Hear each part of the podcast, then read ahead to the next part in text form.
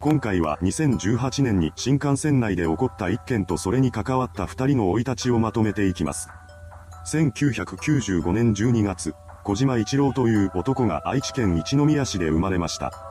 一家は小島、父親、母親、姉の4人家族だったようです。父親は男の子に対してはとても厳しい教育方針をとっていたらしく、姉を甘やかして育てる一方で小島には厳しく当たっていました。そうした教育を受けていたことで、彼の自己肯定感はどんどん下がっていきます。これが影響したのか、小島はあまり活発ではない子供になっていきました。そんな彼は保育所に通っていたのですが、5歳の頃に保育士からアスペルガー症候群の疑いがあると指摘されています。これは発達障害の一つで、社会性や共感性などの欠如が症状として挙げられているようです。ただ、その指摘を受けた母親は、大きくなれば治るというだけで、病院に連れて行こうとはしませんでした。そのまま小島は成長していき、2008年には中学校に進学しています。この頃になっても父親の厳しい教育方針は変わっていませんでした。そんな環境に長年身を置き続けていた小島は徐々に鬱憤を溜めていきます。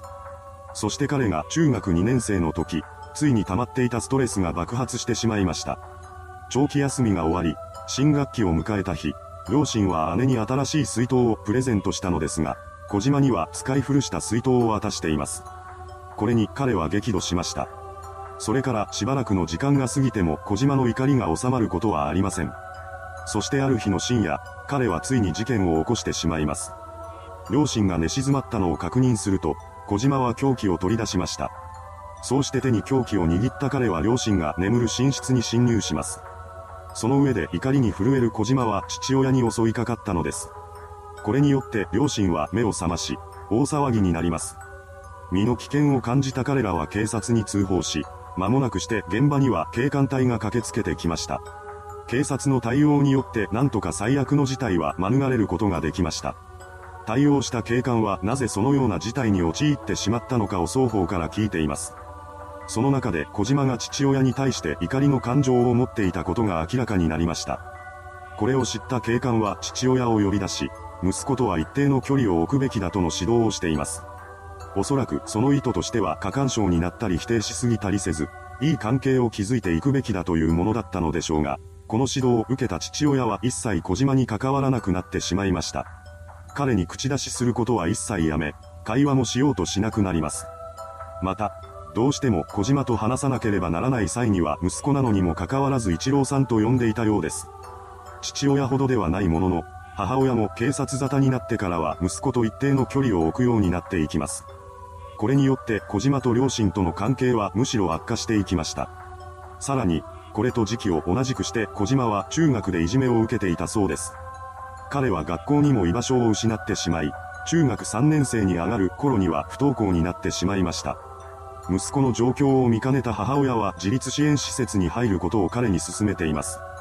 そこで小島は中学3年生の頃から自立支援施設に入ることとなりました。その後、中学を卒業した彼は定時制高校に通い始めます。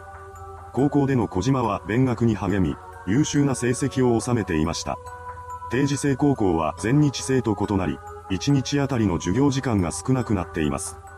そのため通常は4年で卒業となるのですが、小島はこれを3年間で卒業しました。定時制高校を卒業した後の彼は職業訓練校で資格を取得し、1年後に機械修理会社への就職を決めています。こうして社会人となった小島は至って真面目に働いていました。しかし移動先の工場で彼はいじめられるようになってしまいます。そんな職場に通ううちに小島の中では中学時代の悪夢が蘇るようになっていきました。そしてついには耐えられなくなってしまい、彼は1年ほどで機械修理会社を辞めてしまいます。退職後の小島は地元に帰り、そこでアパートを借りて一人暮らしを始めました。以前から彼はパソコンをいじることが好きだったらしく、アパートに住み始めてからは部屋に引きこもってパソコンをいじってばかりの生活を送るようになります。そうして働こうとしなかったため、お金は減っていく一方です。そしてついには貯金が底を尽きてしまい、様々な支払いが滞ってしまいます。その結果、小島の部屋は電気もガスも止められてしまいました。最終的に彼は半年ほどで普通の生活も成り立たなくなってしまい、そのタイミングで両親に助けを求める手紙を送っています。ですが両親との関係は悪いままでした。そこで母親は一つの提案をします。それは小島と祖母との間で養子縁組を結ぶというものでした。両親との関係は良くなかった彼ですが、祖母との関係は良好だったようです。両親が厳しい教育方針をとっている一方で祖母は小島のことを可愛がっていました。小島も祖母のことは慕っていたようです。そのため彼は母親からの提案を喜んで受け入れています。そして2017年9月、小島は祖母との養子縁組を組み、祖父母の家に身を寄せることとなりました。ただ、養子縁組のことを祖父は知らされていなかったようです。祖父からすると、突然孫が家に住み着くようになったことになります。当然彼は疑問に思ったことでしょう。そこで初めて祖父に養子縁組のことが知らされました。この事実を聞き、祖父は激怒します。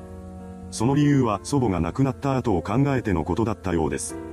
もし祖母が自分より先に亡くなった場合、それからは祖父が一人で小島の面倒を見ないといけないことになります。彼はそれを嫌がり、俺は絶対に面倒は見ないと言って怒り出してしまいました。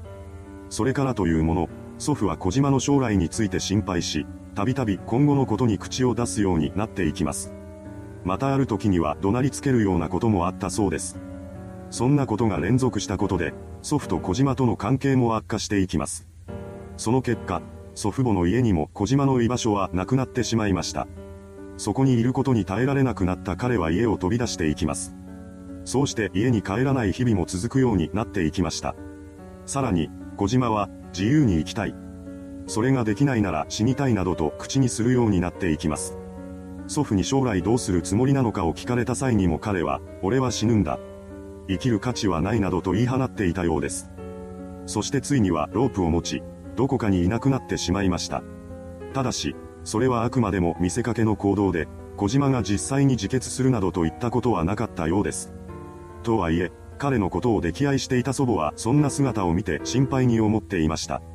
そこで彼女は使わずに貯めていた年金70万円が入っている銀行口座のキャッシュカードを渡しています。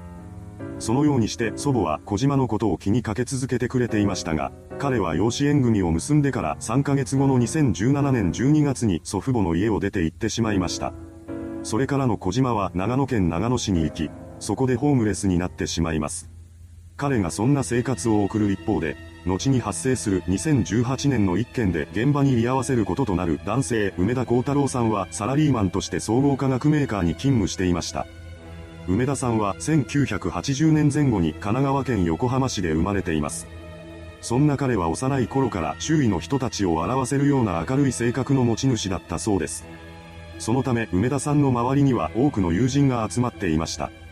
中学、高校とたくさんの友人に囲まれながら充実した生活を送っていた彼は成績も優秀な生徒だったようです。そして高校3年になった梅田さんは東京大学を受験し、見事合格しています。大学時代も彼は多くの人に慕われながら勉強や研究に勤しんでいました。そして大学卒業と同時に東京大学大学院への進学を果たしています。そこでも優秀な成績を収めていた梅田さんは卒業後に技術職として就職し、そこでキャリアを積んだ後は総合化学メーカーに転職して営業を担当するようになりました。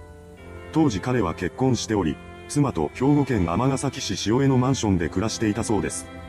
梅田さんは夫としても立派な人物だったらしく、忙しい日々の中でも積極的に家事を手伝ったりしていました。そんな彼は大阪を中心に勤務していたようですが、ある時神奈川県横浜市で研修が行われたため、その日は横浜に向かっています。その裏で、ホームレスになっていた小島は社会や家族への怒りを感じていました。そして彼はとんでもないことを考えるようになります。それは自分で生きるのが面倒くさいから刑務所に入って他人に頼った生き方をしようというものでした。その結果、小島は無期懲役を狙って事件を起こそうと決意したのです。一方の梅田さんは横浜での研修を終えて自宅に帰ろうとしていました。そこで彼は新幹線に乗り込んでいます。そしてその中には犯行を決めた小島の姿もあったのです。新幹線が新横浜駅を出発してからわずか3分後の21時45分、通路側の席に座っていた小島が突然立ち上がります。そんな彼の手にはナタが握られていました。そして立ち上がった小島は隣に座っていた女性に襲いかかります。それから彼は通路を挟んだ隣の席に座っていた女性にも襲いかかりました。これによって二人は怪我を負ってしまいます。小島の犯行に他の乗客はすぐ気がつきました。そうして車内は大騒ぎになります。多くの乗客がパニックに陥る中、事件に気がついた梅田さんは自ら小島の方へと迫っていきました。そして女性を襲っている彼に飛びかかったのです。しかし小島はこれに激しく抵抗しました。二人は揉み合っている中で最悪の体勢になってしまいます。梅田さんの上に小島が乗る状態になってしまったのです。そうして身動きができなくなった梅田さんに容赦なく小島は襲いかかります。こうして悲劇が起こってしまいました。犯行開始から19分後の22時4分、小田原駅で緊急停止した車両に警察が駆けつけてきます。そこで小島は現行犯逮捕されることとなりました。その後襲われた2人の女性と梅田さんは病院に搬送されています。そこで処置を受け、2人の女性は助かることができました。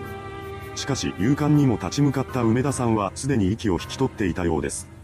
逮捕後、小島は2018年の7月から11月にかけて刑事責任能力の有無を調べる鑑定留置を受けています。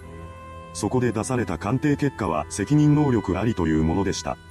逮捕から現在までにおいて、小島は反省の言葉を一切口にしていません。それどころか、出所したらまた事件を起こすなどと宣言しているのです。そして事件から1年半後の2019年12月18日、裁判員裁判の判決公判が開かれました。そこで横浜地裁は小島に対し、検察の休憩通り無期懲役の判決を下しています。これを受けた小島は、控訴はしません。万歳参照しますと言い放ち、3回万歳をしました。現在彼は刑務所に収監されています。いかがでしたでしょうか走行中の新幹線内で起こった事件。犯人は人の命を軽視する小島一郎という最悪の男でした。そんな彼に立ち向かった梅田幸太郎さん。彼の勇気ある行動がなければ被害はもっと甚大なものになっていたことでしょう。梅田さんのご冥福をお祈りします。それではご視聴ありがとうございました。